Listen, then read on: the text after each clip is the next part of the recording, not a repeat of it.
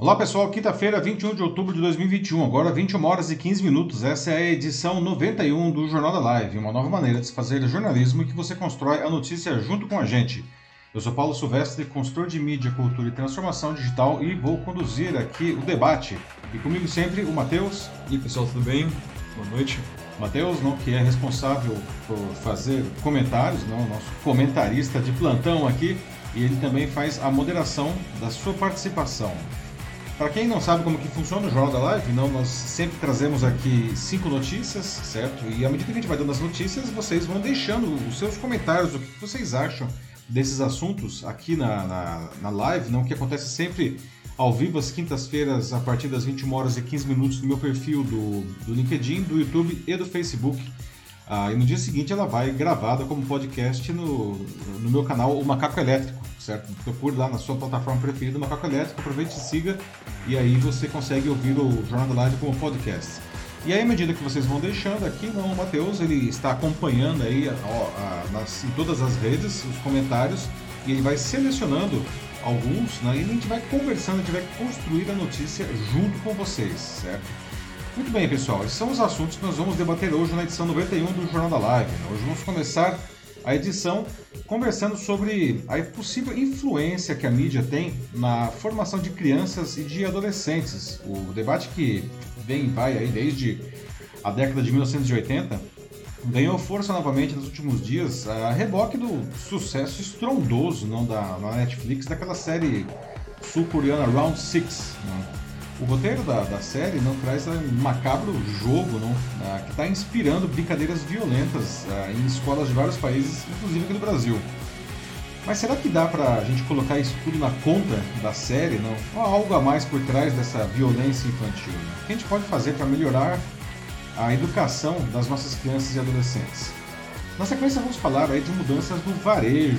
Na semana passada, o Grupo Pão de Açúcar anunciou que vai desativar a marca Extra Hiper, que tinha 103 lojas, né?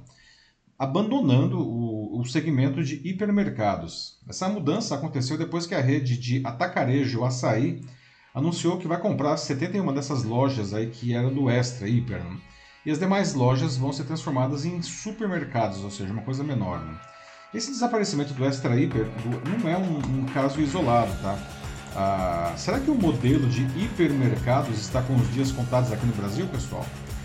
No nosso terceiro tema, vamos abordar um caso que provocou grande polêmica nos últimos dias. Né? Uma mulher ela foi estuprada dentro de um trem urbano na cidade americana da Filadélfia. E isso por si só já é terrível.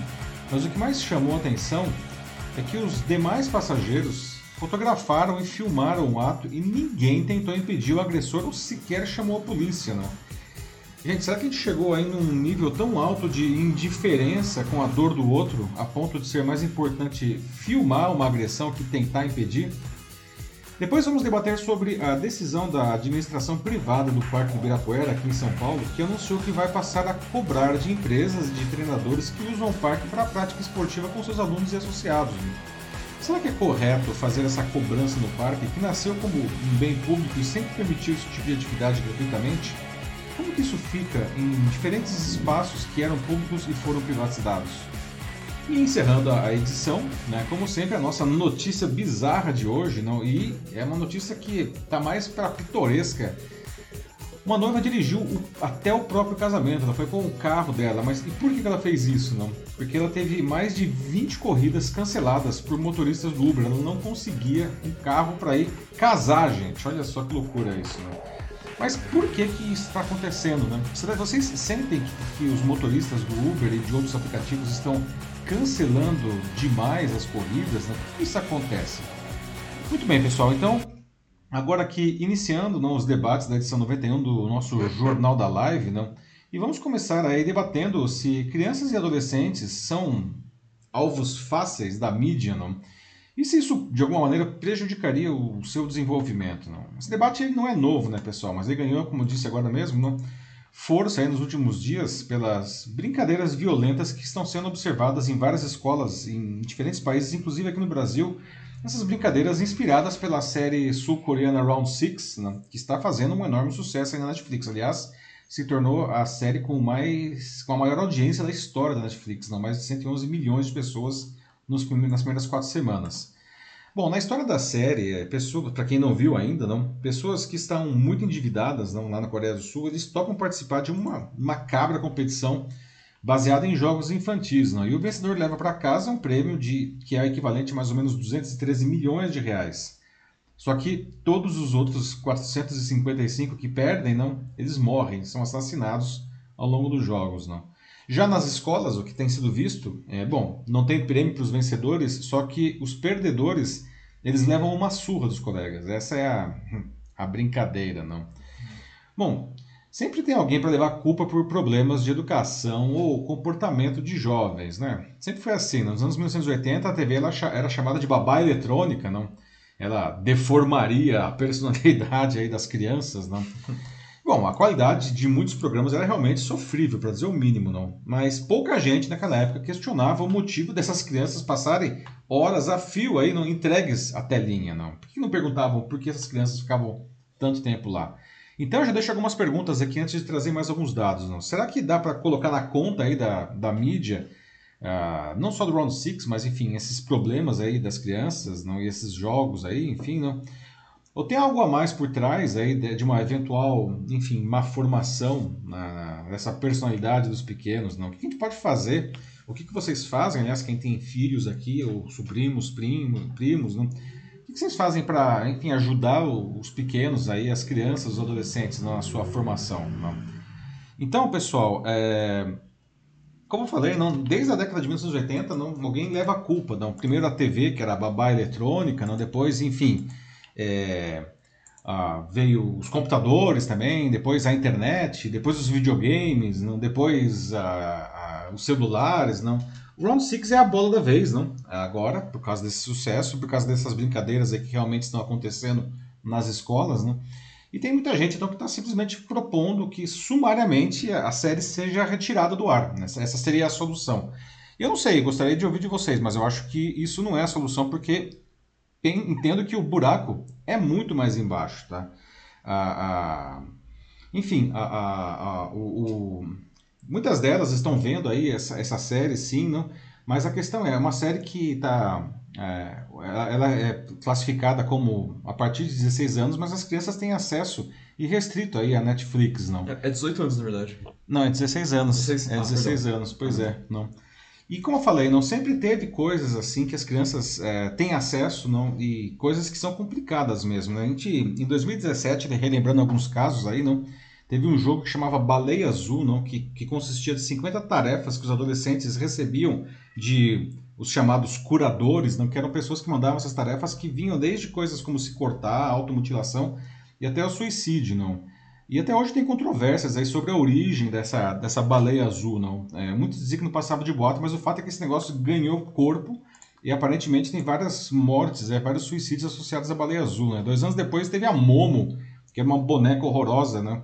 Que supostamente estaria invadindo os vídeos do YouTube Kids e falando para as crianças também se cortar e até matar os próprios pais, não? É. É, e enfim, a, também aparentemente aquilo lá foi uma combinação de efeito manada com com fake news, não, mas é, aparentemente é, teve casos mesmo de crianças que se machucaram por causa da Momo. Não? E a gente não pode também deixar de mencionar a suposta influência maligna dos games, não? que ela ressurge não?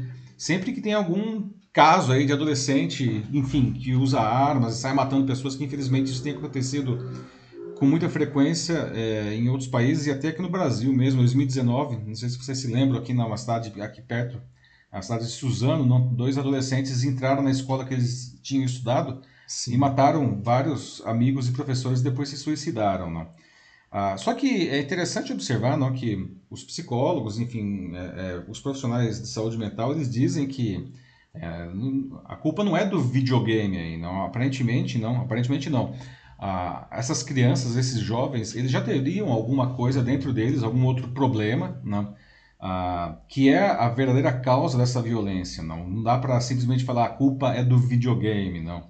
Uh, e aí agora temos essa história aí do, do Round Six, né? Tem uma cena do filme, né? os guardas aí, esses vestidos de rosa, não, e os jogadores os vestidos de verde, não. Uh, o, o, próprio criador da, do Round Six, que é o coreano, sul-coreano Hwang Dong-hyuk, ele disse que ele está perplexo, que as crianças estão assistindo a série. A série não é feita para as crianças assistir Não, ele, tanto que ele deu um depoimento pedindo para que os pais e os educadores não, é, é, não permitam as crianças para assistir a série. A série ela tem uma, uma, uma um, um, componente, uma crítica social fortíssima. Né? Inclusive, a sociedade sul-coreana, que anda muito vinculada ao dinheiro, não tudo pelo dinheiro e, e também muita indiferença com a vida, não. Então é uma crítica social mordaz, não, é, que as crianças não têm ainda a maturidade para entender que elas veem só o jogo ali, não. Então, a, a, os especialistas da área de saúde mental não, e de educação, eles afirmam que a solução desses problemas não é, passa por ter os pais mais presentes na vida de seus filhos, não. Para quê, não? Para oferecer carinho, para orientar os filhos, não. Porque é muito estímulo. Hoje a gente recebe estímulo de todo jeito, né? E as crianças também, elas não são capazes de lidar com todos esses estímulos e de entender. Então, os pais, os professores, eles precisam estar próximos aí do, do uh, das crianças para oferecer tanto o carinho quanto a orientação, né? Aliás, os pais, eles devem se, é, se unir, trabalhar junto com, com os professores para ajudar, inclusive, as escolas nesse sentido, né? Os especialistas dizem que também que proibir o acesso raramente é eficiente, porque a criança sempre vai achar um jeito de assistir. E se o negócio é proibido, fica ainda mais, né? Parece ser mais divertido ainda. Se o negócio está proibido, não. A gente sabe, né? Tudo que é proibido parece que é mais gostoso, não?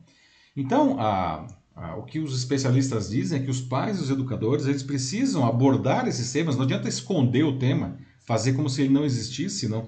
A, explicar para as crianças com paciência, no contexto, não as crianças, gente, elas têm uma incrível capacidade de compreensão. A gente acha que as crianças são bobas, elas não são nada bobas. Nós precisamos né, abrir esse canal para poder explicar para elas. não. E elas têm que ser acolhidas para os pais. Isso é uma outra coisa não, que é muito importante. É, os pais, desde pequenos, devem criar um canal de confiança com os seus filhos.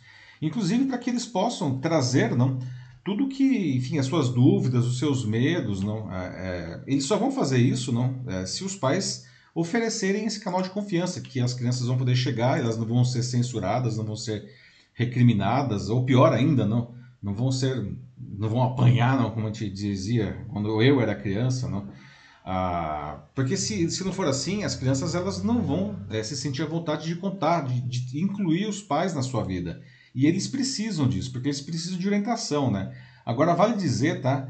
Que é, confiança não é, é, um canal aí de mão dupla, tá? É, os pais, eles, é, é, eles, eles também precisam confiar nos seus filhos. Não é só esperar que os filhos confiem nos seus pais. Né? Então, é uma via de mão dupla.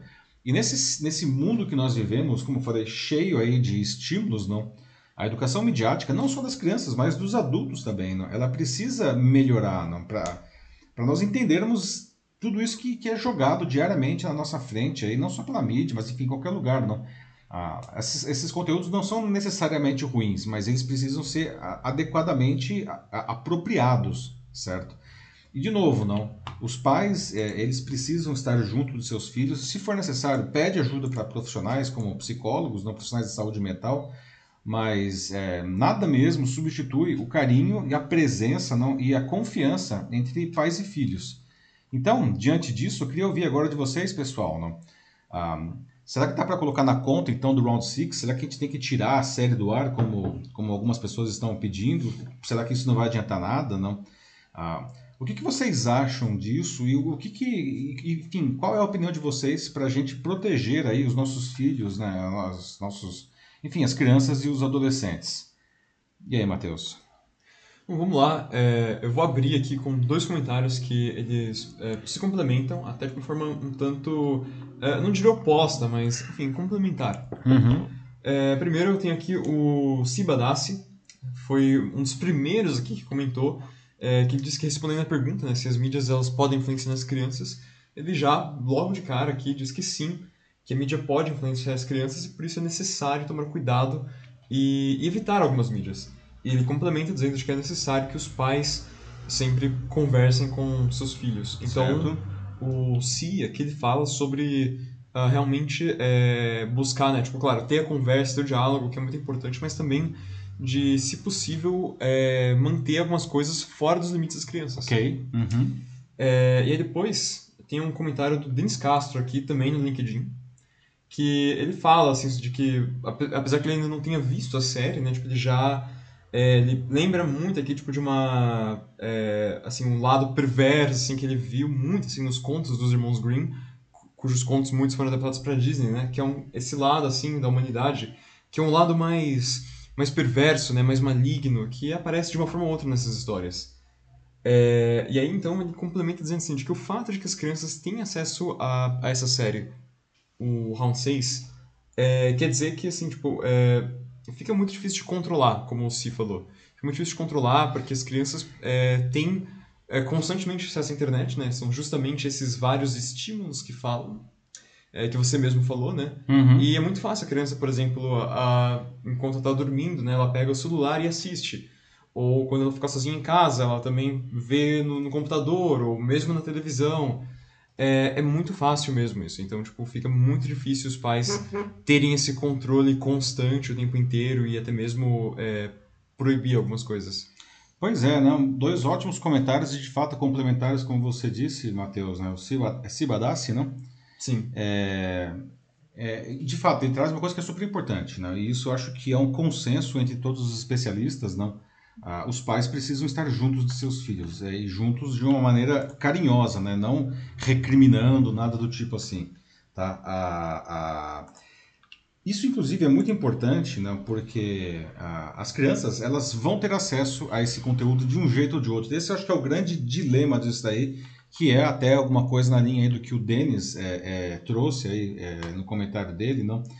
Ah, hoje é muito difícil a gente fazer uma restrição completa, por mais que, por exemplo, a própria Netflix não, ah, ela ofereça lá a possibilidade de criar um perfil é, para crianças, né, que aí só vão ver conteúdos é, até 12 anos, né?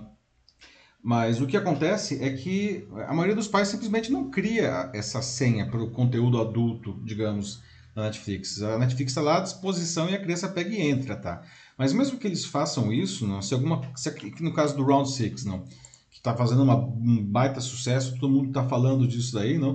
Ah, quando a criança não tem acesso a isso em casa, ela vai dar um jeito de ver isso em outros lugares. Aliás, no caso do Round 6 especificamente, ah, o que eh, a gente tem observado é que partes das da cenas assim da série têm aparecido totalmente cortada e fora do contexto, não? Uh, no YouTube e até no TikTok. Sim. Que é uma coisa que muitas crianças usam direto, não. É. Então, a, a, a, recomendação aí dos especialistas, inclusive, é que os pais, eles, é, ao invés de proibir, eles tentem pelo menos explicar, não, porque a criança ela vai ter acesso. O Round 6 é a bola da vez, mas a gente pode pegar incontáveis conteúdos aí, séries, filmes, músicas, jogos, enfim, e, e até mesmo coisas que, conversas com amigos, não são coisas que é, podem realmente causar aí uma, uma influência né, para os jovens não, ou despertar o interesse. Ah, e, e, as crianças elas precisam estar preparadas para lidar com isso quando isso acontecer. É mais ou menos como preparar as crianças para o mundo das drogas. Não, não, não tem como impedir que a droga uma hora apareça na frente da, das crianças ou dos adolescentes. Ela vai aparecer. A questão é, você pode tentar pelo menos preparar não a, a essas é, os jovens para que quando isso acontecer eles, enfim, não caiam aí nas drogas, não. É, um, é uma coisa delicada, não. Os dois ótimos comentários aí. Sim, por isso que simplesmente tirar talvez não seja é, ele acaba sendo um pouco eficiente. Por né? mais né? que venha de um bom lugar, assim, a é, intenção. Uhum. É. É, bom, como próximo comentário, eu quero pegar aqui a Priscila Francis de Figueiredo, porque você falou do TikTok, né? Uhum. E ela comenta aqui o caso dela com o que ela teve com o filho dela, o Pedro, de 9 anos, que teve contato com a série através do TikTok, justamente. É, diz que ela assistiu a alguns trechos com ele, que explicou várias coisas, uhum. e a vez que o diálogo com o Pedro sempre foi uma constante lá na casa da Priscila, por meio da reflexão. E assim ela percebeu de que é, o que mais encantou, se é que ela pode dizer assim, como ela mesma coloca, foram as brincadeiras de antigamente, pois o que ele sempre fala quando ele lembra da série é do jogo do Cabo de Guerra, por exemplo, uhum. que é basicamente assim o que está todo mundo dizendo agora, né? Assim, que é justamente o porque essa série não é, é adequada para crianças, né? Porque é, é isso que as, as crianças veem. Quando as crianças elas enxergam a série, ainda mais algo que é construído né, em cima de, de uma competição, de jogos, jogos infantis, Jogos né? Mesmo, infantis, né? mesmo que sejam jogos assim da, é, da Coreia do Sul, bom, a gente tem cabo de guerra aqui. Ah, sim. Aham. E ainda assim dá para entender facilmente as regras, então as crianças entendem isso, de que é só um, um jogo e toda aquela ideia de sobre as mortes ou crítica a, ao sistema são, sabe, são conceitos ainda muito é, complexos. Não estão preparadas, Passam por definitivamente. cima. né? Aham. Pois é, Priscila, bem legal. O que você está fazendo é ótimo, né, Priscila? Primeiro porque você tem esse canal aberto, pelo que você disse aí, não desde sempre, há muitos anos. O Pedro aí consegue conversar é, com você, ele se sente à vontade, se sente seguro. Aliás, eu acho que essa é uma palavra bem legal, não? A criança ela precisa se sentir segura né, para conversar com seus pais sobre as suas dúvidas, não? E você é, observou junto com ele, não, que mesmo ele não tendo assistido a série, a- as cenas estão aí no TikTok, em outros lugares, não? E você contextualiza isso para ele e diz por que que, enfim, aquilo não é adequado, não é uma, é uma outra realidade, enfim, não é as brincadeiras não devem ser daquele jeito lá. E é isso mesmo que se espera dos pais, e dos responsáveis e dos educadores, não? As crianças elas precisam. Não adianta você querer dourar a pílula ou você querer esconder a realidade da- da- das crianças, porque a realidade está aí, não? E ela vai ser de um jeito ou de outro impactada. Ela precisa entender, não? E ela precisa se sentir acolhida. Exatamente. É... ó, vamos ver depois. Eu tenho também aqui no, eu tenho no YouTube o comentário da Ana Lúcia Souza Machado, que ela disse que também a ela junto com a família assistiram lá em casa e que eles até chegaram a abrir um debate filosófico sobre o conteúdo da série.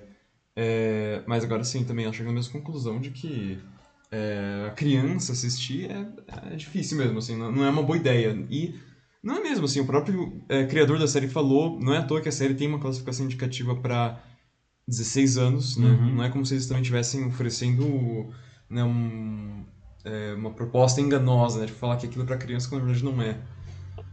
É, e ela, por fim, né, fala de que sim, a, uma responsabilidade deveria ser dos pais, mas que é um problema, assim, de que muitos parece que querem só é, passar adiante essa, essa responsabilidade para terceiros. Seja uma escola ou até mesmo, não sei, pais de outros amigos, né? Quem, quem sabe. Enfim, e aí parece que só fica nisso aí de deixa, deixa passar, deixa passar, não é problema meu, quando, quando é. Quando é, lógico que Aham. é, não. O filho é seu, o problema é seu, certo? É bem legal isso que a Ana traz, não? E legal que ela também, enfim, no caso, a Ana também tem filhos, não, adolescentes aí, e ela é, ela assistiu a série, não? Eu ente- entendi que ela assistiu a série com os filhos, não?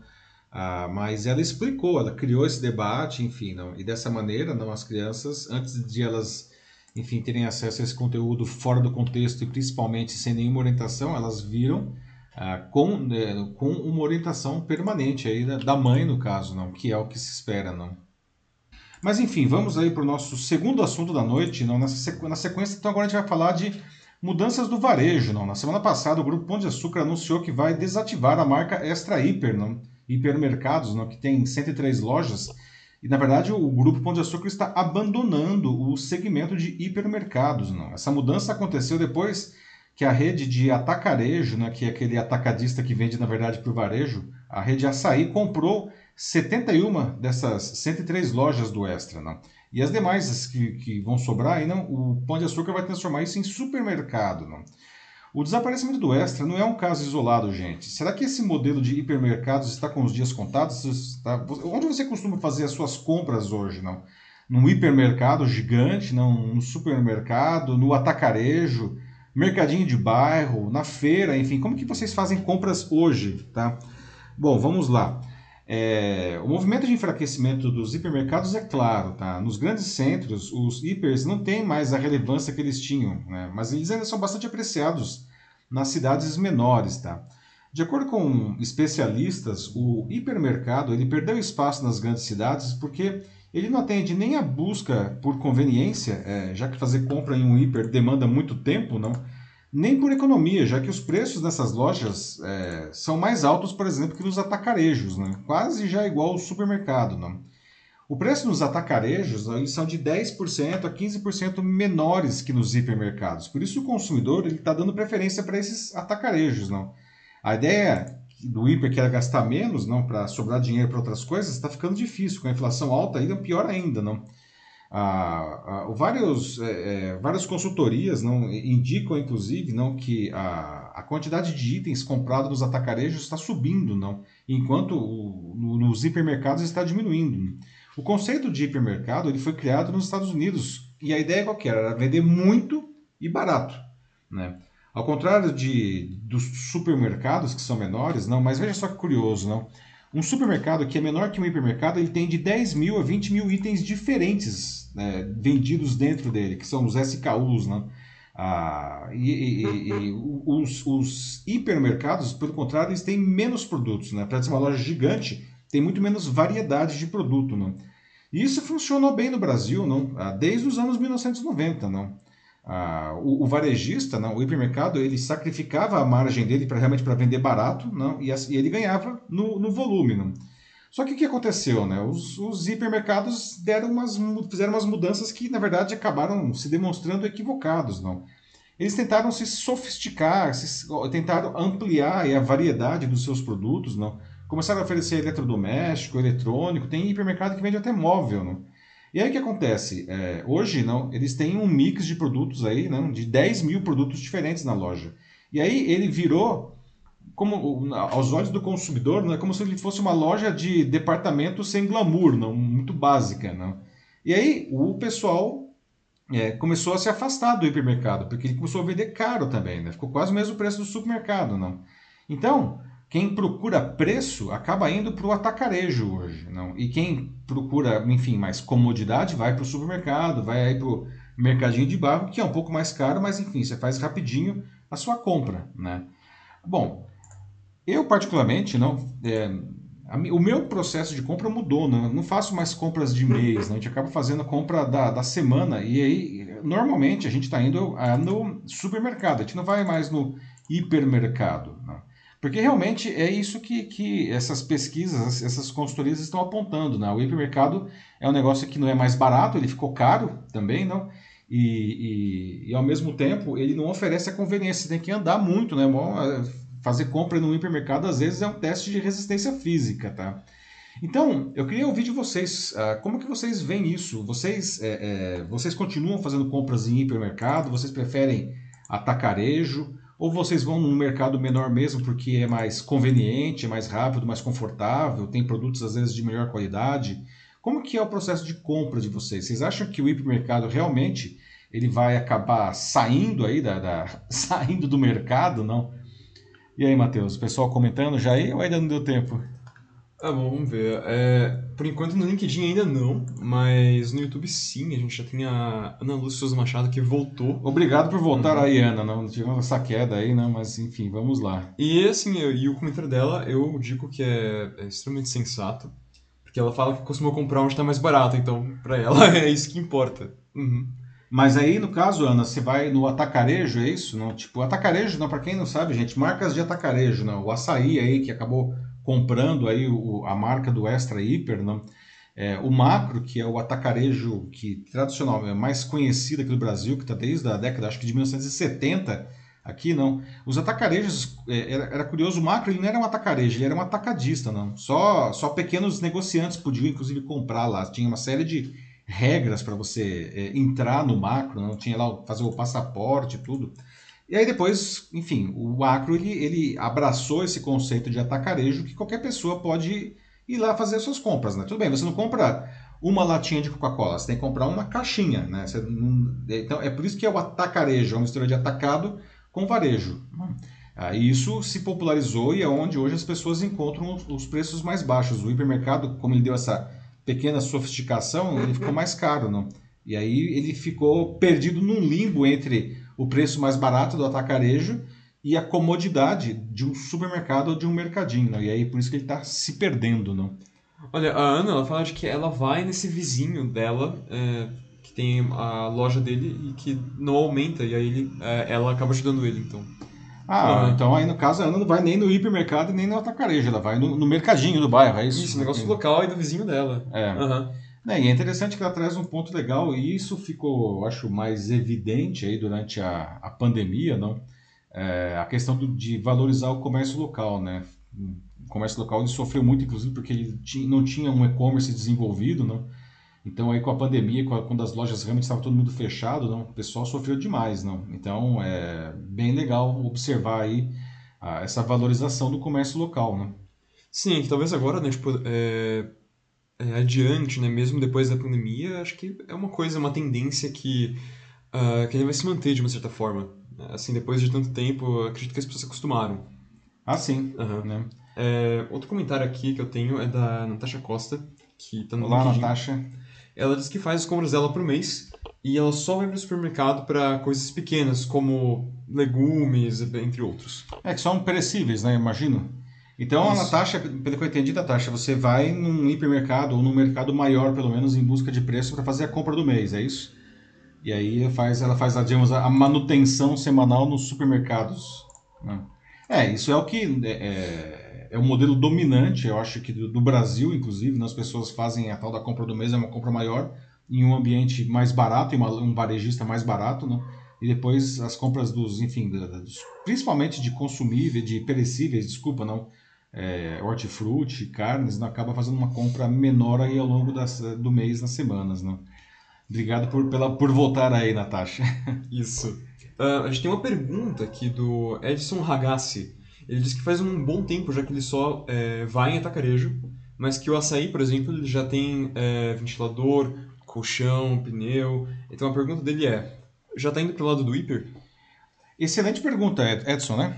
Isso, Edson. Pois é, é aí é que tá, não. O, o açaí, não, ele tá começando a, quando você começa a ver esse aumento de mix de produtos, ele começa a virar um, um hipermercado, não?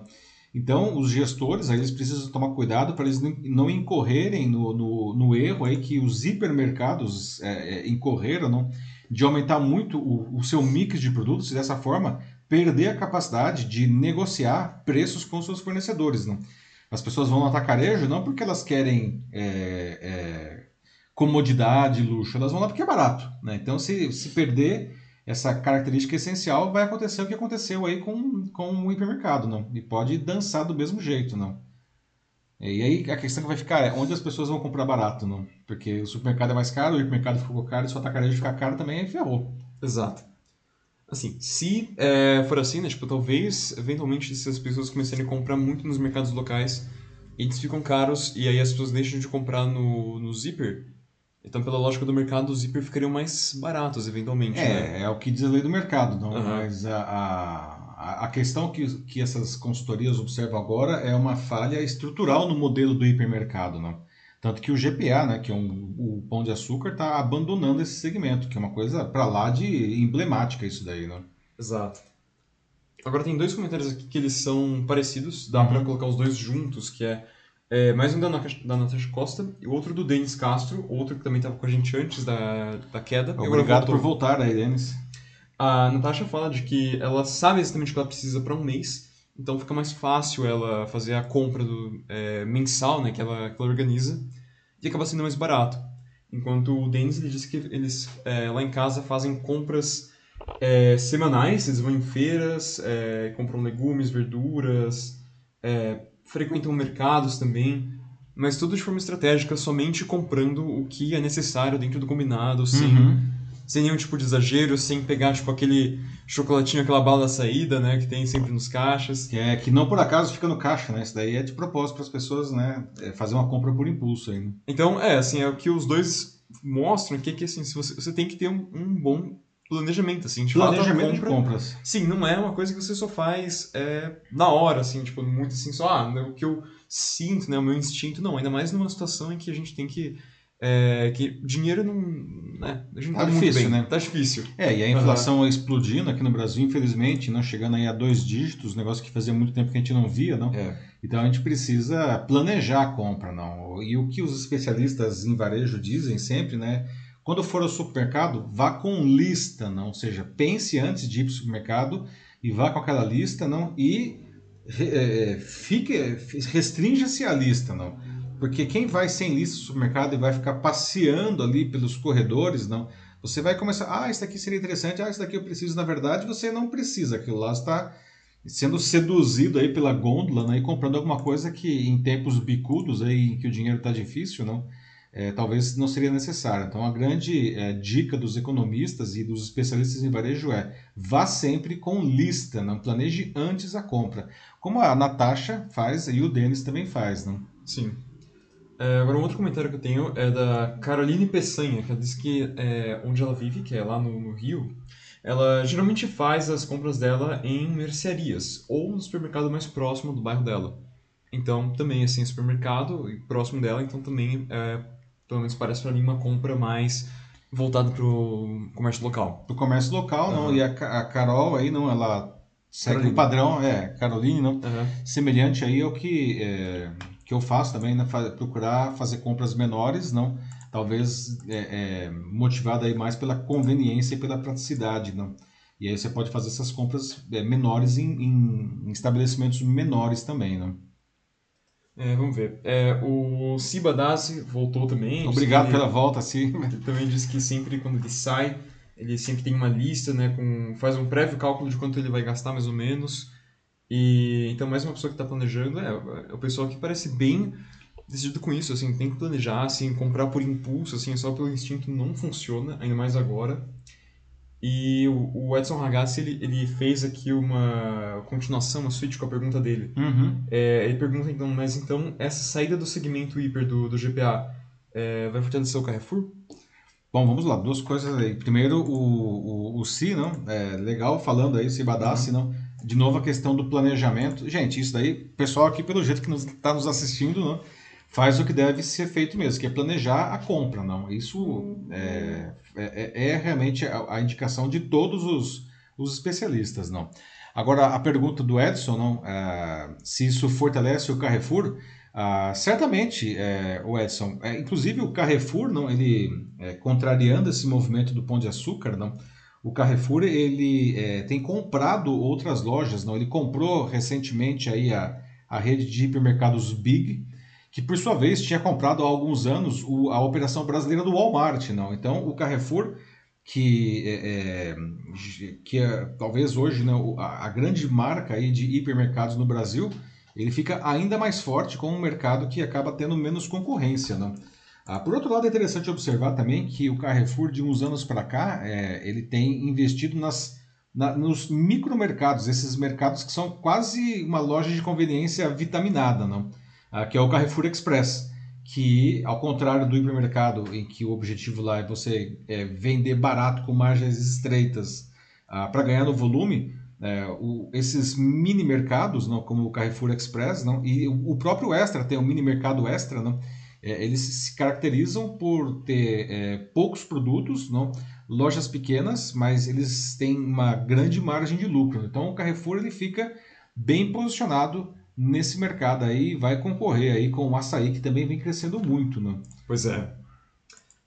é bom, por enquanto é isso. Vamos para o próximo assunto aí? Vamos lá. 10 e 9 já. Já é, tivemos esse inconveniente aí de novo. Peço desculpas se você está chegando agora. Nós tivemos aí ao final do primeiro assunto, tivemos aí a, essa interrupção, mas retomamos e obrigado aos colegas aí que, que estavam na primeira metade e voltaram. Não? Mas enfim, no nosso terceiro tema de hoje, a gente vai abordar um caso que provocou grande polêmica nos últimos dias. Não? Uma mulher ela foi estuprada dentro de um trem urbano na cidade americana da Filadélfia, na quarta-feira agora, passada. Né? E isso por si só já é uma coisa horrorosa, não terrível. Mas o que mais chamou atenção é que os demais passageiros que estavam aí no trem, não, eles ficavam fotografando e filmando a agressão, não, e ninguém nem tentou impedir o agressor e nem sequer chamou a polícia, não. O assédio todo, desde o início até, enfim, é, o, quando ele foi interrompido, ele durou 45 minutos. Né? E a parte mais violenta do estupro durou 8 minutos, com pessoas ali na frente. Né? Como que isso pode acontecer, pessoal? Não só o estupro, não, que por si só, como eu disse, já é uma coisa inaceitável, não, mas essas pessoas se comportando dessa maneira, não, as pessoas que estavam ali ao, ao lado, não, será que a gente chegou num nível tão alto de indiferença com a dor do outro a ponto de ser mais importante, sei lá, ficar filmando, fotografando a agressão, ao invés de, enfim, tentar impedir essa, essa agressão aí, não? O, bom, o vídeo das câmeras de segurança do trem não, mostram que esse, o homem não entrando na composição, sentando ao lado da vítima, e ele começa a conversar com ela e fica cada vez mais agressivo, não? Até que chega ao ponto de que ele rasga a roupa da, da moça e começa o ataque sexual, não? E os outros passageiros, né, ele, como eu falei, eles não tentaram impedir, não, nem chamaram a polícia, ficaram lá com o celular filmando. Não. O caso ele chegou às autoridades policiais apenas após um alerta de uma funcionária da, da empresa de transporte público lá da Pensilvânia, a, a SEPTA. Não. E aí um outro funcionário da própria empresa, não, ele entrou no trem, né, depois de todo esse tempo, não, quando ele ficou sabendo, e socorreu a vítima. Não. E vale dizer que na linha em que, que aconteceu o ataque, não, é, é, é, passam por ela de 80 a 90 mil pessoas todos os dias. Uma porta-voz da empresa disse que, que se alguém, é, enfim, que estava testemunhando ali a agressão tivesse ligado para o 911, né, para a polícia, teria, enfim, eles mesmos da, teriam sido avisados e teriam impedido na próxima estação. O, quem fez o ataque não é um homem chamado Fiston Nigoy, tem 35 anos. Ele foi indiciado por diversos crimes, não, incluindo estupro e uh, o que é chamado de agressão sexual agravada, não, porque foi feito na frente de outras pessoas. Não. Foi preso, teve uma fiança aí fixada em 18 mil dólares, o que dá mais ou menos 100 mil reais, não, e tem uma audiência agora para o dia 25 de outubro. Não. Ele disse que o encontro foi consensual, né, meio difícil né, de acreditar nisso. Não evidentemente a mulher aí ela acabou é, negando essa, essa, essa possibilidade, não? Bom, os passageiros que testemunharam, não, mas não ajudaram a vítima, é, dificilmente eles vão ser de alguma maneira responsabilizados criminalmente pela omissão. Muita gente fala que eles precisavam ser responsabilizados, não? Eles até poderiam ser acusados se fosse comprovado que eles, por exemplo, filmaram um ato, não? O que parece que aconteceu, né? Tava lá com o celular, mas se não for comprovado isso, eles não, né, não vão ser indiciados, não.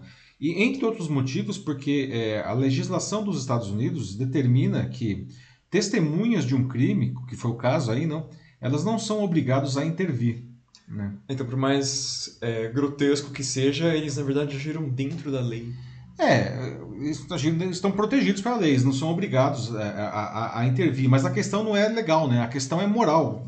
Uma pessoa está sendo estuprada na sua frente e você não faz nada, não, tipo, mas nem ligar para a polícia. Não estou dizendo que talvez as pessoas podem talvez ter medo do, do agressor, se for um homem muito grande, se for uma pessoa que esteja armada, não, você não vai querer talvez impedir com medo, da, enfim, pela sua própria vida, mas ligar para a polícia não era uma coisa que poderia ter sido feita mesmo porque estava todo mundo com o celular na mão, né, para filmar ali, para fotografar, né? Como que isso não aconteceu, né? Gente, como que isso não aconteceu, né? O que, que vocês fariam nessa situação? E aí, Matheus, o que, que o pessoal está dizendo aí? Ó, oh, vamos ver. É... Bom, o Sibadas ele já apareceu aqui, já se manifestou dizendo que sobre esse assunto que ele valoriza o ensino de defesa pessoal desde criança, porque muitos realmente só vão olhar e, e talvez nem, nem possam ajudar. E que é um, é um ponto que aparece bastante sempre que tem casos assim, como esse do que, que o Si fala, né? Tipo, que ele. É, que é importante ensinar a defesa pessoal para crianças e mulheres, principalmente. Que, é, por mais que tenha. Sim, eu consigo enxergar o valor nisso, ao mesmo tempo, é, eu não vejo como uma total solução do problema. Porque você vai. Também, você vai ensinar as pessoas a se defenderem melhor, isso é bom, com certeza mas ao mesmo tempo isso não é nenhuma garantia também de que isso vai, vai parar. Por exemplo, é, esse cara, acho que ele não estava armado com nada, assim, acho que ele não tinha nenhum canivete, assim, qualquer coisa, mas é, e se ele tivesse? Mesmo que ela tivesse algum tipo de treinamento com defesa pessoal, é, seria complicado. E Sim. não resolve o problema. Estupradores, caras como o, o Fiston, né? Uhum. Eles continuariam aparecendo. Então tem que ter uma mudança assim um pouco mais profunda mesmo. É, assim. como a gente diz, o buraco é mais embaixo, não? o que leva a isso acontecer. Não? É um caso grotesco, porque ele foi feito durante, enfim, horário comercial dentro de um trem com outras pessoas, quer dizer, esse, esse indivíduo ele se sentiu muito à vontade não para fazer uma coisa dessa, não. E até essa história ah, foi consensual, né? É um negócio pitoresco, para fazer o mínimo, né? Ou seja, as pessoas, duas pessoas resolveram transar no meio do trem com um monte de gente em volta, não? É uma história bem louca essa daí, né? Bem, esse argumento do, do cara aí, do, do, do agressor, é totalmente improvável, não? Mas interessante aí o, o obrigado aí pela, pelo comentário, não, a, a, se, se vadassi, não, mas como o Matheus falou, não sei se acaba resolvendo isso daí, não. mas é uma coisa que sempre aparece na questão da defesa pessoal e quando a gente discute a questão do, do estupro, não. Mas é, a vítima é vítima, né, gente? A gente não pode é. esperar aí que, é, que ela, enfim, resolva esse problema, não. Mas porque o cara pode ser maior ou estar tá armado e tudo mais, né? Sim. E até mesmo né, a, a polícia fala isso. Se, se, você está numa situação que você é um refém e, o, e a pessoa que te mantém né, como refém, ele está armado, eles mesmos falam que recomendam você não reagir. É. Porque né, nunca se sabe é, o que caso do estupro é, é um negócio mais complicado, né? Tipo, você não querer reagir no caso do estupro. E, e aí, justamente, surge a questão do mais forte não se impondo no mais fraco, não. Que é basicamente o que estupro é, uma Exatamente, coisa de dominação. Né? Exatamente. Não, é, é, muito é horrível, é, é, horrível. O Edson Ragazzi, ele traz aqui um outro ponto, ele fala sobre como nessas situações, né, ele, é, ele fala, assim, sobre, tipo, o, o, absurdo mesmo desse caso, fala sobre como nessas situações a gente pode dizer de que as pessoas parece que estão deixando de lado a humanidade delas e trocando isso por um like. Pois é, né, Edson? Uhum. Você falou uma coisa que, uma palavra-chave, não? Humanidade, não? Como não se, não se sentir, enfim, tocado no, por um por um caso como esse, não. Você está presenciando aí na sua frente uma agressão é, sexual, mas qualquer tipo de agressão, né? A pessoa está na sua frente, você não vai nem. De novo, né? talvez você não queira, por medo de ser você agredido, talvez você não vai querer se envolver fisicamente com o caso, mas enfim, nem chamar a polícia, não. É, é, completamente ausência completa de empatia com a vítima, não que está ali na sua frente, não. É, você começa a questionar realmente onde está a humanidade das pessoas. Essa palavra que você usou, acho que é realmente muito adequada, não? É, não, é uma total indiferença mesmo. O Dennis Castro também fala a mesma coisa aqui. Pimenta nos olhos dos outros é um refresco. O trash e a crueldade se tornou um palco para ganhar cliques, pois onde acredita que iria a... Porque, né? Para onde será que vão essas imagens gravadas, né? Imagina. Pois é, não... É, é... É, pois é, Imagina. é, Dennis, não. É, é, mais importante não eu ter aí um vídeo bombástico para ganhar um, umas curtidas no Instagram, no YouTube, sei lá onde que vai esse negócio, não? Não vai para esses lugares, vai para outro é, lugar. É, pois é, pior ainda, não. Pior ainda, não. É. A vítima ela é vítima duas vezes nesse caso, não. Sim. Não, e é meio que assim mostra justamente essa essa sociedade do espetáculo, né, que acaba sendo infelizmente agravada é, pelo advento assim, das redes sociais, assim, que as pessoas estão muito tempo, né, tipo, justamente presas a isso, presas a essa realidade que é só assim uma coisa que está na tela, e assim que é o superficial, que é o que as uhum. pessoas querem mostrar, e as pessoas se preocupam mais com com isso, com que elas quererem mostrar algo, ter um momento assim, tipo de alguma emoção, alguma fama, nem que seja algo super. Cinco minutos de fama, né? Ainda que seja em cima da, da desgraça é, do outro, não. Isso, o, o que é assim o grande absurdo desse episódio é que assim você vê assim tipo uma coisa quando você, por exemplo, tem pessoas, né? Você sai com seus amigos, sai com a família e a pessoa prefere ficar no celular o tempo inteiro, ficar olhando tipo, o tempo inteiro se a foto que ela postou já recebeu pelo menos uma curtida, um comentário. E outro caso é esse aqui agora, que você vê é, já o quão no fundo do poço algumas pessoas já chegaram. É o mundo cão, né? Uhum. Estamos no mundo cão, realmente, não. Pois é. é...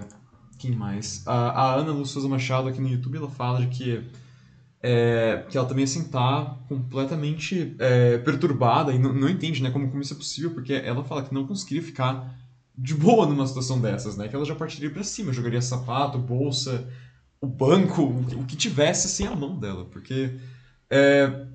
Nossa, assim. Né? Tipo, é novo, né? grotesco, né? não? Uhum. É, é, grotesco isso daí, não? Então, Nossa. pois é, né, Ana? É, é, é, que bom, né? Que existem pessoas que ainda têm coração e sangue nas veias, não? Ficar indiferente diante de uma coisa dessa é, é inaceitável, não? Não, assim, minha opinião, essas pessoas, as que só ficaram filmando, não fizeram nada, deviam ser presas. De verdade, assim.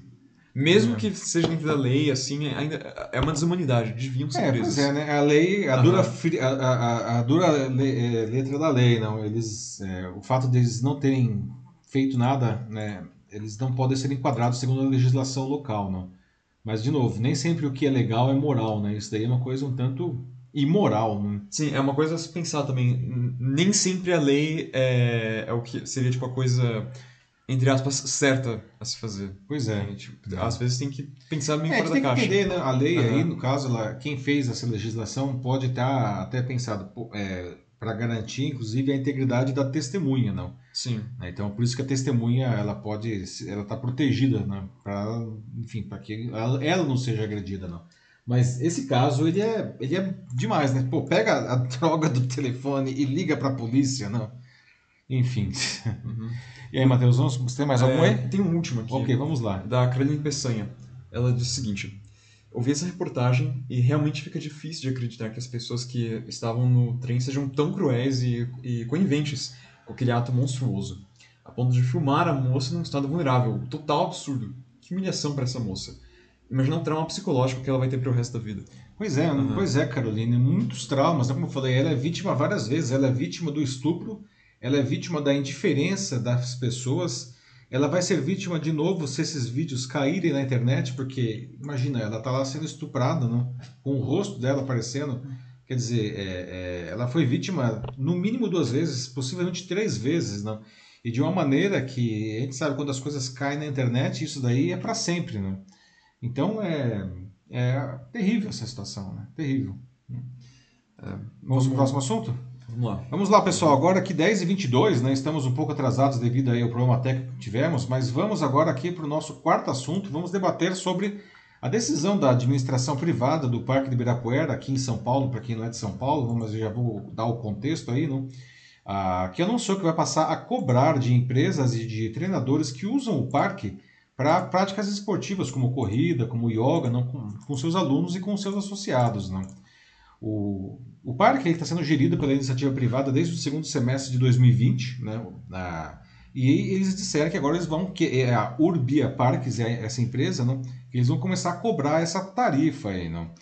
O modelo e o valor da cobrança ainda não estão definidos, mas a perspectiva é de que isso aconteça em algum momento, possivelmente em fevereiro do ano que vem. Tá? Eu já deixo algumas perguntas aqui. Não?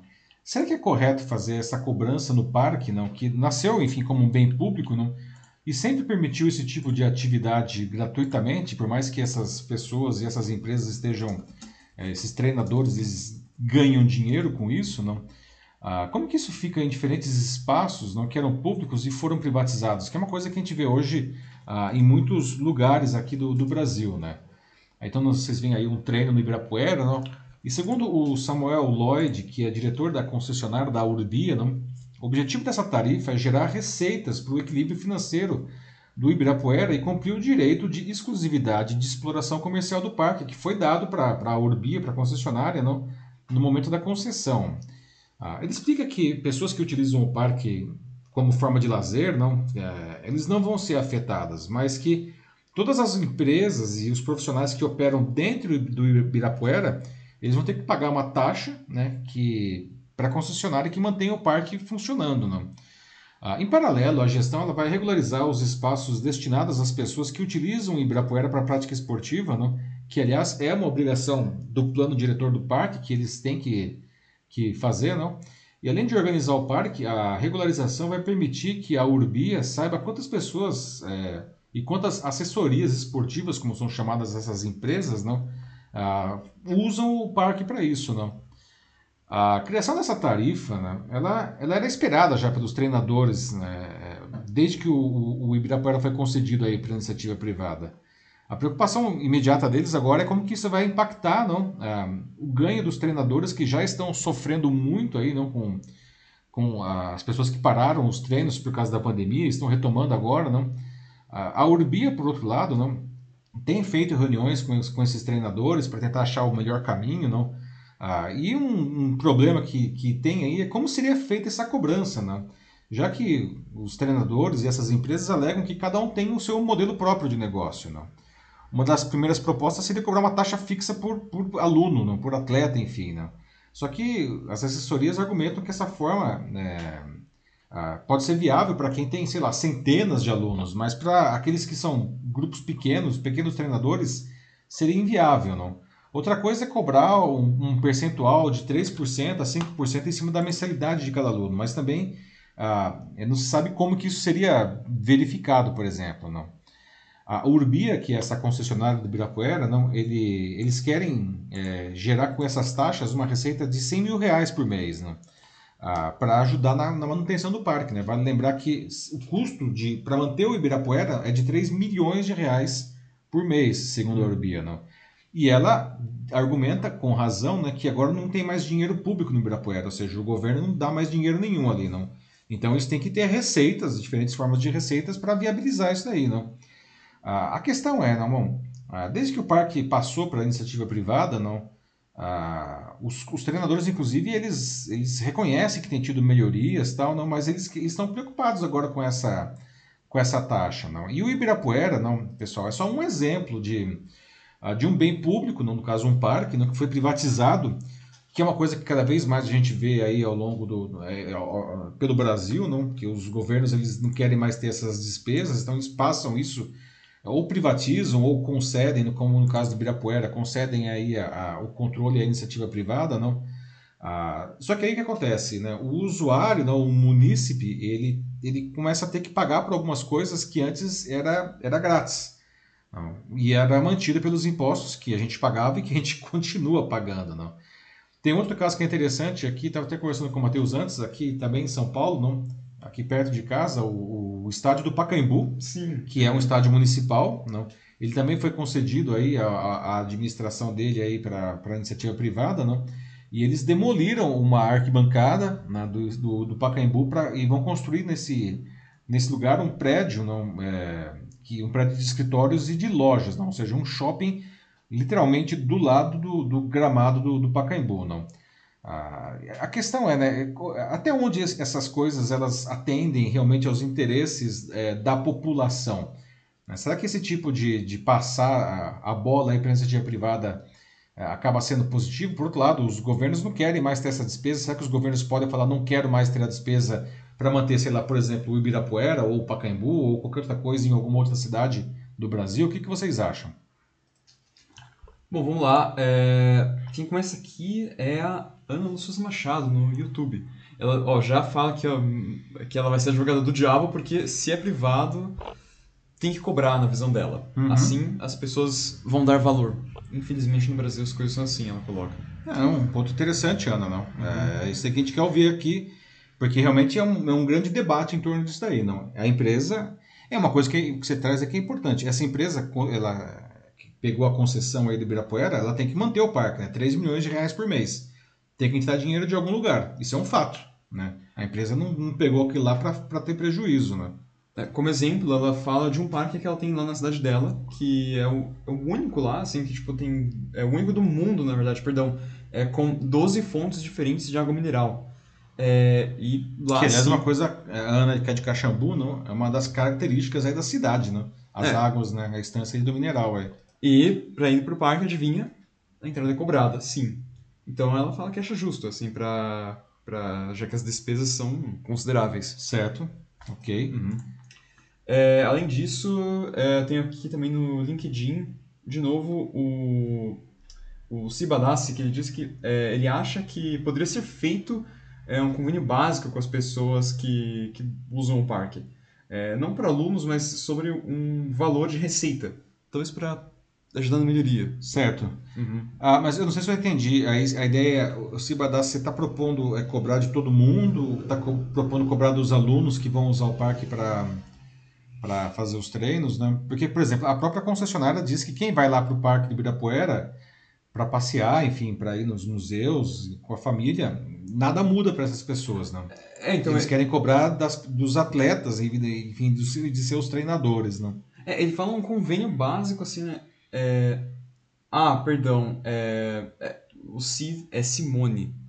Ah, Simone. Ah, perdão, é, perdão. Estamos falando, é, desculpa. Uh -huh. Não, só, só vi agora mesmo, desculpa. É, mas então a Simone está falando de que é, que sim, a receita geral é receita geral do professor, ela fala. Ah, ok, uhum. entendi. É, que é o que eles estão argumentando aí, né? Vamos, estão é, tentando achar qual que é aí o formato, não? É, e cobrar 3% a 5% da mensalidade dos alunos, não? A grande questão desse formato que parece que acaba sendo o formato vencedor aí, o que tem mais chance de dar certo, é como que seria feito esse controle, não? É, como que a, no caso da concessionária saberia qual que é a receita de cada professor, não? Então é uma coisa que está ainda caminhando aí, né? E deve entrar em fevereiro no ar aí, não? Uhum.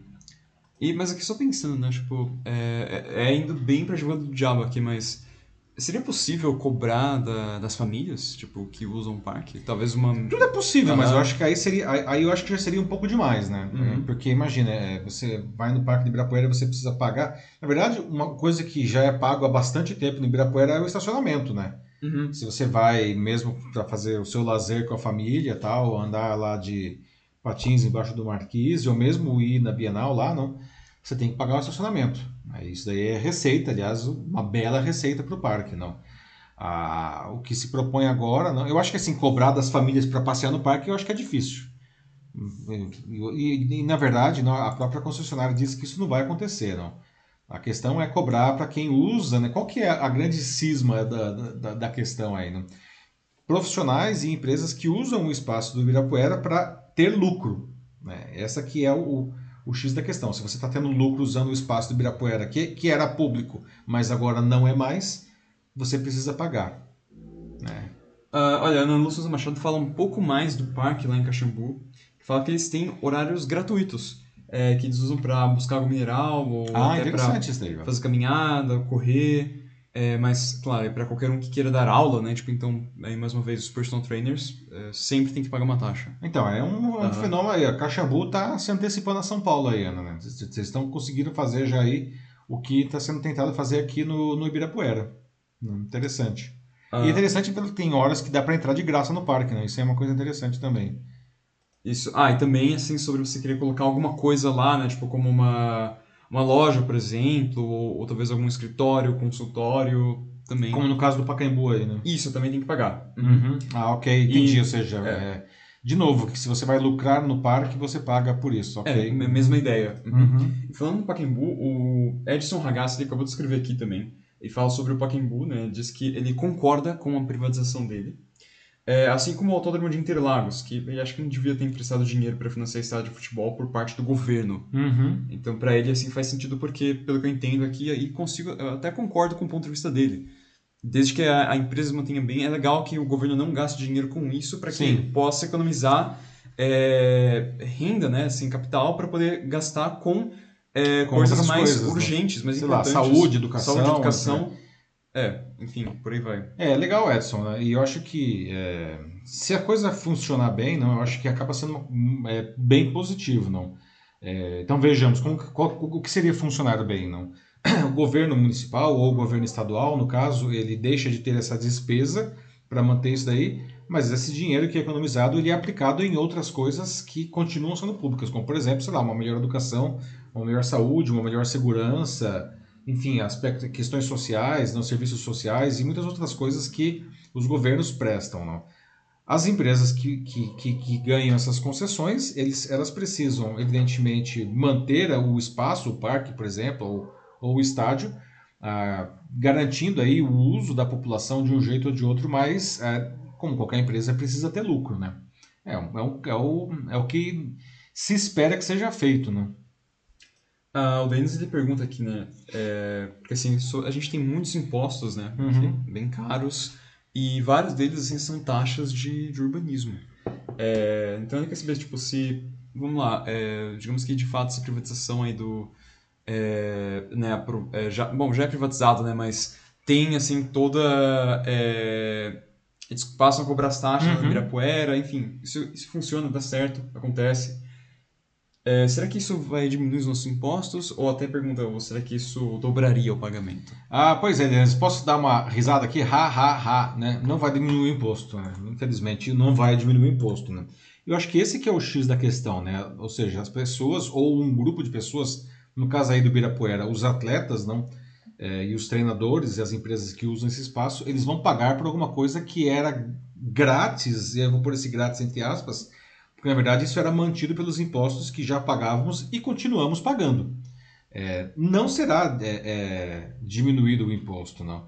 É por isso que, até resgatando a pergunta anterior aí do Edson, não, ok, digamos que o governo, então, ele não está tendo mais essa despesa de manter o parque, mas ele tem a obrigação, então, de, de usar esse dinheiro que está sobrando, digamos assim, para outras coisas, né? A grande questão que fica é, não, e aí é bem a nossa sina no, de brasileiro, não, Será que esse, governo, esse dinheiro vai ser bem é, usado? Não? Ou ele vai acabar sendo desviado pela corrupção? Né? A gente tem um monte de exemplos, né? Aqui em São Paulo mesmo, tem vira e mexe aparece uma discussão sobre a criação de uma taxa de coleta do lixo, não que é que isso surgiu pela primeira vez quando a Marta Suplicy foi prefeita aqui, depois derrubaram, agora estão querendo voltar de novo, não? Ora, mas a gente já paga, né? É, o, o, IPTU tem uma, uma, uma parte do dinheiro do IPTU é para que tenha seja feita a coleta de lixo. Por que, que eu tenho que pagar uma taxa específica disso, então? Né? Essa é, é, é esse é o X da questão, né? Exato. Hum. É, bom, vamos para o nosso próximo dá assunto? para o último. Uhum. Ok, pessoal, 10h36 aí, chegamos aí na nossa notícia bizarra de hoje, como sempre, encerrando a nossa edição, nosso quinto tema, né? Bom, pessoal, em Brasília, uma noiva teve que dirigir até o próprio casamento, vestida de noiva, tá? E o motivo é que ela estava querendo ir para a igreja e ela não conseguia pegar de jeito nenhum Uber, não. Ela teve mais de 20 corridas canceladas pelos motoristas, não. E aí, não, é, essa história dela acabou viralizando nas redes, ela ao volante, né, com vestido de noiva, véu, tudo dirigindo, não. esse negócio é para lá de pitoresco, para dizer o mínimo, não. E na verdade, não, é, a gente pode até questionar e aprender alguma coisa com esse, com esse drama pessoal aí, não. Por que será que os motoristas cancelavam os pedidos de corrida dela. Certamente eles não sabiam que ela era uma noiva, né? Porque essa informação não aparece na tela do Uber, não. Mas assim, mais de 20 tentativas de conseguir um carro e, e ser cancelado, não. Ah, você, você, enfim, se você mora numa grande cidade não, é, e costuma usar Uber, é, você tem sentido isso também, né? É, é, que os motoristas estão cancelando muitas corridas, que está demorando mais para chegar ao carro, não? Porque eu sinto isso, né? Eu, às vezes eu uso Uber e eu tenho observado isso muito claramente. Hoje, aliás, uh, isso aconteceu, não? Por que, que isso está acontecendo? Né? Por que, que os motoristas eles estão, afinal de contas, uh, cancelando aí a, as corridas, não? Bom, depois de ter, como eu já disse, mais de 20 corridas canceladas, não, a advogada Natália Andrade, é, que vocês veem na foto com finalmente se casando não, com o seu noivo. teve um final feliz pelo 34 menos. 34 anos teve um final feliz, não. Ela, mas assim, só teve esse final feliz depois que ela dirigiu 25 quilômetros até o próprio casamento, de vestido branco, véu. Ela mora ali no Distrito Federal, não? E ela chegou por conta desse, desse drama, não?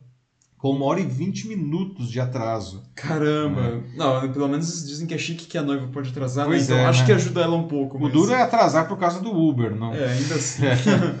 E aí quando ela chegou, ela estava tão eufórica, não, que ela estava rindo de nervoso, o pessoal falando, não. Ah, e aí quando ela finalmente viu o futuro esposo, ela começou a chorar de tão, tão nervosa que ela estava, não. Teve que se acalmar e, enfim, acabou casando, como vocês podem ver aí, não. O casamento que estava marcado para as 17 horas na Asa Sul, lá em Brasília, só começou às 18h20, não. Ah, e vale dizer que o casamento da Natália, não, já ele tinha sido adiado três vezes por causa da pandemia de Covid-19. Né? É, pois é, né? E o noivo que vocês veem aí é o Felipe Barbosa, não? Ele, tipo, ele começou a ficar nervoso, que ele achou que a noiva tinha desistido de casar. Olha Nossa. que situação, né? Os motoristas cancelaram e aí o cara falou: Meu Deus, a minha noiva me abandonou no altar. Não. A noiva ela saiu da região do Jardim Botânico, lá do, de, do Distrito Federal, não? E ela estava inclusive com duas amigas, que são as madrinhas, né? Que vieram de Pernambuco, não? Para a cerimônia. E elas filmaram, né? E esses, inclusive, foram esses vídeos, essas fotos, justamente que viralizaram na rede, não. E, só que elas não sabiam dirigir, né? Então é por isso que a noiva, né, vestida de noiva, como vocês podem observar, ela é, viralizou aí no, ela no volante dirigindo. Até quando ela chegou lá, né, e teve uma manobrista, o manobrista abriu a porta e viu a noiva. E ficou assim, né? Oh, ela falou, moça, e, e, ela até levou, depois de tudo, não levou no bom humor, né? Moço, pega logo meu carro que eu preciso casar, não? não. E, e, e, então, mas voltando à história, ela queria chamar o Uber no começo e não conseguia, né? E o tempo foi passando, foi passando. Tinha previsão de chuva ainda, que realmente desgraça pouco, é bobagem, né? Meu Deus. Ela falou, chegou uma hora que falou, não dá, né? Vou dirigindo, não. Ah, e até a Uber se manifestou, ela foi questionada sobre isso, não? E a Uber ela disse, bom, os motoristas, não, os motoristas parceiros, como ela chama, não, eles são independentes e eles têm essa prerrogativa de cancelar as viagens quando eles acharem uh, que, que, tem, enfim, que eles precisam cancelar, não. Agora, é claro, se o motorista ele cancela muito, não, é, ele, é, ele pode até ser penalizado aí pela, pela Uber, não. Ah, a questão é, não, por que, que, que os motoristas estão é, é, é cancelando tanto as, a, as corridas, não? E o motivo, né, gente, é que eles estão ganhando menos, não? Porque, entre outras coisas, porque a gasolina, né, não só a gasolina, os combustíveis, o álcool também, não estão ficando caríssimos, não, não param de subir. E isso está comendo aí a, a margem não, do, dos motoristas, que já era bastante estreita. Vale lembrar que aqui no Brasil a Uber morde 25% do valor da corrida, que é bastante alto, não? É. Quando eles chegaram aqui no Brasil eram 7, era 7%, hoje é 25%, não? E, e com, enfim, com o combustível tão caro, não, os motoristas eles estão é, começaram a escolher aí, não? talvez vamos dizer assim, as melhores corridas. E por algum motivo eles acharam que aquela corrida da Natália, talvez por ser muito longa, não mais de 25 quilômetros, eles falaram, não, não quero não vou levar essa pessoa. Não. E aí ela não conseguiu, né? Motorista para casar, casar, é que tá, né? É o tipo de coisa que a gente não faz sempre, né? Então, gente, é, o que, que, vocês acham? Vocês estão sofrendo de cancelamento, não no casamento, né? Por favor, eu espero que nunca ninguém passe por uma situação dessa, se for casar não conseguir carro para ir para o casamento, não. Mas vocês estão sentindo no seu dia a dia que está mais difícil pegar o Uber 99 e afins, assim, não está demorando mais para para chegar o carro, não? O que, que a gente consegue aprender aí com esse drama pessoal da Natália, gente? Totalmente inusitado, não? Olha, já comecei a sair é, um pouco mais por conta da, da faculdade, né, que está voltando agora aos poucos e é, pelo que eu percebi, sim. Assim, no, também do ponto de vista, eu percebi que, assim, eu... Até agora nunca tive nenhum problema, assim, de ter muitos cancelamentos seguidos, assim. Mas eu percebo, assim, de que às vezes parece que os motoristas, eles é, até... Eles vêm de mais longe, demora mais para chegar. Que é uma coisa que até pouco tempo atrás não, não se tinha, né? Tipo, era sempre aquilo, né? Todo mundo conhecia o serviço né, da, da, Uber com algo muito. Chegava muito rápido. Né? Rápido, né? assim. Você é. pedia, né? Tipo, um minuto, menos de um minuto já estava ali na porta. É verdade, né? Mas hoje, é, agora não. Não. É, hoje mesmo tive um episódio de manhã, não, é, que precisava do carro, chamei lá o, o, e um trajeto curto, que normalmente dá 15 reais no máximo, não? Tava dando 35 reais no Uber X, e aí eu olhei, olha só, aqui é a tarifa dinâmica, né? Tem muita gente procurando sobre o preço. O Uber Black, que é a tarifa mais cara, estava 22, ou seja, o Uber X estava 35, o Uber Black estava 22. Ah, e aí eu chamei, claro, o Uber Black, não. Só que aí o que acontece? Aparece lá o carrinho e aí ele, ele cancela. Aí vai outro carrinho, ele cancela e, enfim. É, precisou aparecer 10 carrinhos para chegar em um e, e, o cara aceitar. Só que ele ia demorar 18 minutos para chegar. Nossa. Aí quem cancelou fui eu, né? E aí eu voltei pro Uber X e já estava mais barato, já não estava 35, estava 28, ainda caro, não. Mas aí eu falei, vamos que vamos, né? E, e aí acabou também cancelando. Carrinho, carrinho, carrinho, carrinho. Aí opa, aceitou, sete minutos para chegar. E chegou. E aí vamos que vamos, né? É, não estava casando, felizmente, nesse caso, não tive um problema de atrasar para o meu casamento, não, mas é, eu observei uma certa dificuldade também aí, não? pois é. é. Agora, alguns comentários, né? A Simone fala de que ela acha que na terceira rejeição já poderia rolar uma penalidade, assim, pro, pro motorista aqui. Ah, se ele cancelar três vezes seguidas, uhum. né? Será é. que. A gente sabe exatamente o número? Porque eles falam que, que tem, né, de fato. Tem, mas eu confesso que eu não uhum. sei te dizer. Mas é que tá, né? O cara é, é prerrogativa dele, certamente, né? Mas ele não pode abusar dessa prerrogativa, não. Porque no final das contas, não, isso acaba prejudicando a experiência do cliente, não. Que no final das contas não tem nada a ver com o problema dele. Eu acho que o problema do motorista é legítimo. O cara tá ganhando menos. Com certeza. Né? É, ele precisa ganhar mais. Aliás, eu posso até deixar uma outra pergunta aqui. Gente, o que poderia ser feito para que os motoristas pudessem melhorar a situação deles, não? Porque tá complicado, não?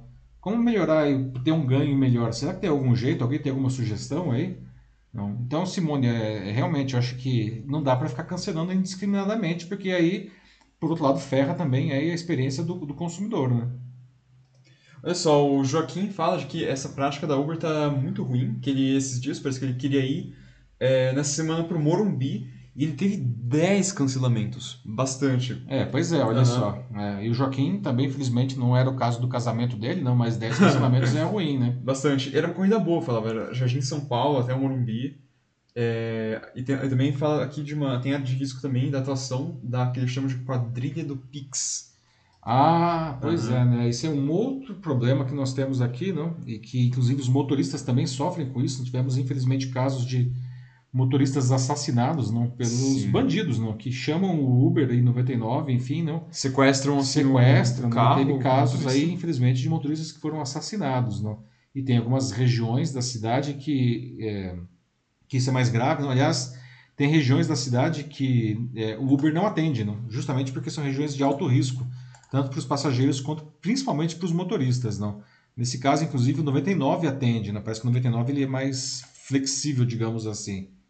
Atende regiões aí que são consideradas de alto risco pela Uber. É, acho que assim, pensando aqui do lado dos motoristas agora, acho que pelo menos, talvez, é, a Uber assim, reduzir é, essa porcentagem de 25% do abocanhamento, né? É um quarto é, do pagamento deles. É uma coisa a se pensar, né? O Uber 25%, né?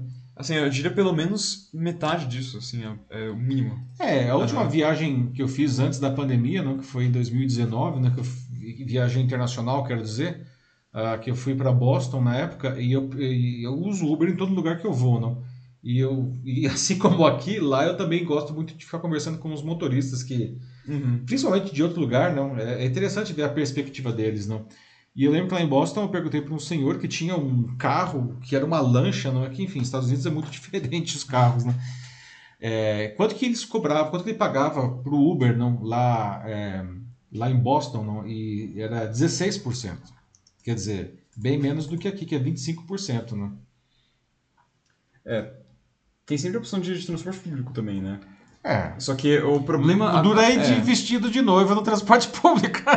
Mas pensando no, no, geral, agora, né, principalmente é, a, os aplicativos eles estão bem populares, né? Porque ainda né, com, a, com a Covid por aí, tem muita gente que está optando assim por assim agora a volta para o trabalho ou para as escolas de pegar os aplicativos para justamente evitar a aglomeração que se encontra num ônibus é verdade, ou num metrô. Então é, é, uhum. é, outro problema também, assim, que é Sim. o que faz com que todo mundo vá pro, pro aplicativo. É, todo mundo não, mas muita gente aí, muita quem gente. tem a opção de não pegar o transporte público, tem muita gente que está preferindo né, usar o aplicativo. Mesmo que o seja que, mais caro. É, o que está uhum. talvez aumentando aí a tarifa dinâmica e esses cancelamentos, não sei. É. é uh... Ah, e só para terminar aqui, que a gente já tá bem no horário mesmo. Uhum. A Ana Souza Machado disse que ela acha que a noiva merecia um presente aí da Uber por conta do incômodo, né? Do Acho justo, Ana. Uma viagem de lua de mel, quem sabe? Uma viagem de Uber de lua de mel, mas... não, acho que não. Ah, pois é, um né? Ubercopter, uma coisa assim, né? É, antigamente nós tínhamos Ubercopter aqui em São Paulo, mas foi um projeto piloto que, que era Uber de helicóptero mesmo. Né? O, o, era exatamente o que o nome sugere mas acabou não não vingando, né? Foi um teste assim, né? Mas é legal, Ana, né? Acho que, poxa, Uber, atenção Uber, fica a dica aí de, de Customer Experience, não? já que teve esse episódio tão desagradável, não? É, e de alguma maneira associando seu nome, né? Quem sabe dar aí um presente para a Natália aí, que se casou e teve que ir dirigindo porque não conseguia é um carro. Acho que seria, sei lá, né? Hashtag fica a dica. é. Bom, mas é isso aí então. É isso aí, encerramos, Matheus? Encerramos. Muito bem, pessoal. Então, olha, assim, agora 10h48, tivemos aí uma edição meio conturbada aí, não, por, por essa queda de sinal da internet. Mas voltamos e, poxa, o debate foi super legal, né, Matheus? Com a foi. volta aí, não? Foi, foi bem bacana mesmo, é. assim. Foi muito legal a participação de todo mundo aqui é. pode ficar, quem voltou também. Sério, foi bem bacana. Então, Obrigado a todos aí não que, que participaram do Jornal da Live, edição 91, tá? Daqui a pouco, gente, 100 edições, não lembro, 100 semanas daqui a pouco, não? até o fim desse ano. E na quinta-feira que vem estaremos de volta a partir das 21 horas e 15 minutos com a edição 92 do Jornal da Live. Então, boa sexta-feira, bom fim de semana para vocês. Se cuidem e até a semana que vem. Espero que sem queda de sinal da internet. Pessoal, um abraço, tchau, tchau. É isso aí, gente. Obrigado por assistirem, todo mundo que ficou aqui, participou, comentou. A gente só faz isso aqui com a ajuda de vocês e é para vocês. Então é isso aí. É... Tenha um bom fim de semana e a gente se vê na próxima quinta. Boa noite. Tchau, tchau.